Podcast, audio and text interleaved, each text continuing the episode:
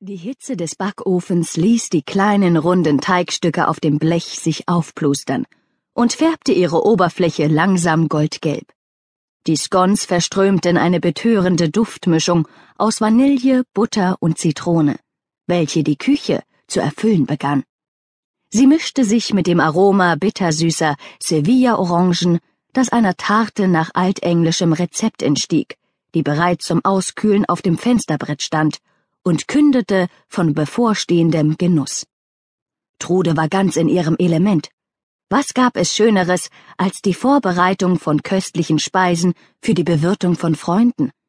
Doch noch war es nicht so weit. Mit geröteten Wangen fuhr sie zwischen Tisch, Spülmaschine, Spüle und Herd hin und her, zwischendurch dem Hund ausweichend, der alt, ziemlich taub und fast blind immer genau dort stand oder lag, wo man ihn nicht vermutete. Nur sein Geruchssinn funktionierte noch ausgezeichnet, und wo er etwas zum Fressen vermutete, war er zur Stelle. Mensch, Lolo, irgendwann leg ich mich wegen dir noch mal lang hier. Troll dich ins Körbchen. Der Hund, die persönliche Ansprache bemerkend, erhob sich, legte erwartungsvoll den Kopf schief und wedelte mit dem Schwanz. Ansonsten blieb er, wo er war.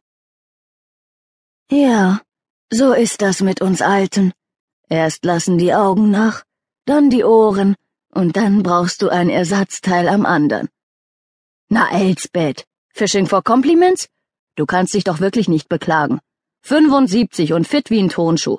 Du fährst Fahrrad, schwimmst fast jeden Tag in der grauenhaft kalten Ostsee, lernst Englisch, spielst Theater, was du sonst noch alles so treibst.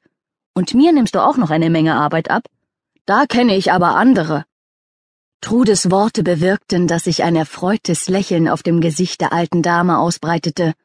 Sie strich sich eine Strähne ihrer silberblonden Haare aus dem gebräunten, immer noch jugendlich wirkenden Gesicht und murmelte nicht ohne Stolz Na ja, es könnte einem schlechter gehen.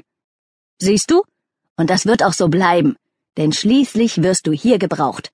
Olli und Franz brauchen dich, die Tiere brauchen dich und von mir gar nicht zu reden. Ja, Trutchen, ist ja gut. Wollte eben auch mal ein bisschen jammern. Kann ich jetzt noch irgendwas für dich tun? Sonst ziehe ich mich nämlich zurück. Ich denke nicht. Wir haben ja sogar schon fast alles für das Abendessen gemacht, und den Fisch kann ich erst kurz vorher zubereiten. Vielen Dank, Elsbeth. Du warst wie immer eine große Hilfe. Na, da werdet ihr reichlich zu erzählen haben. Du und deine Freundinnen, wo ihr euch nach so langer Zeit mal wieder seht? Aber klar, du wirst uns wahrscheinlich bis hoch zur Mühle gackern hören.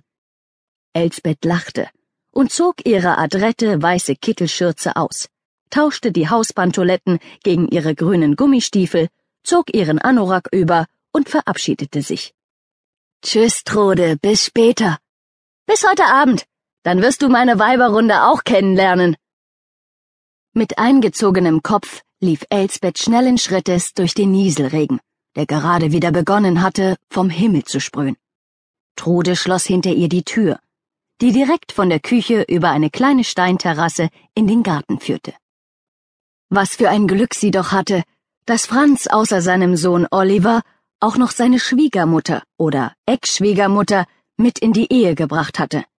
Ihre Tochter war kurz nach der Geburt von Oliver gestorben, und da sie selbst auch allein war, siedelte Elsbeth zu ihrem Schwiegersohn über, führte ihm den Haushalt und kümmerte sich um Oliver. Natürlich sorgte sich Trude, dass die Ältere sich verdrängt fühlen würde, als sie vor fünf Jahren nach Warstedt zog. Sie sah die klassischen Konkurrenzen und Eifersüchteleien auf sich zukommen. Doch Elsbeth und sie verstanden sich auf Anhieb.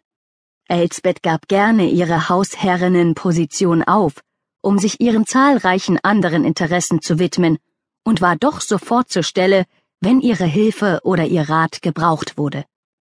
In ihrer ehrlichen, unkonventionellen Art und Herzlichkeit war sie für Trude zu einem unverzichtbaren, hochgeschätzten Mitglied ihrer neuen, kleinen Familie geworden.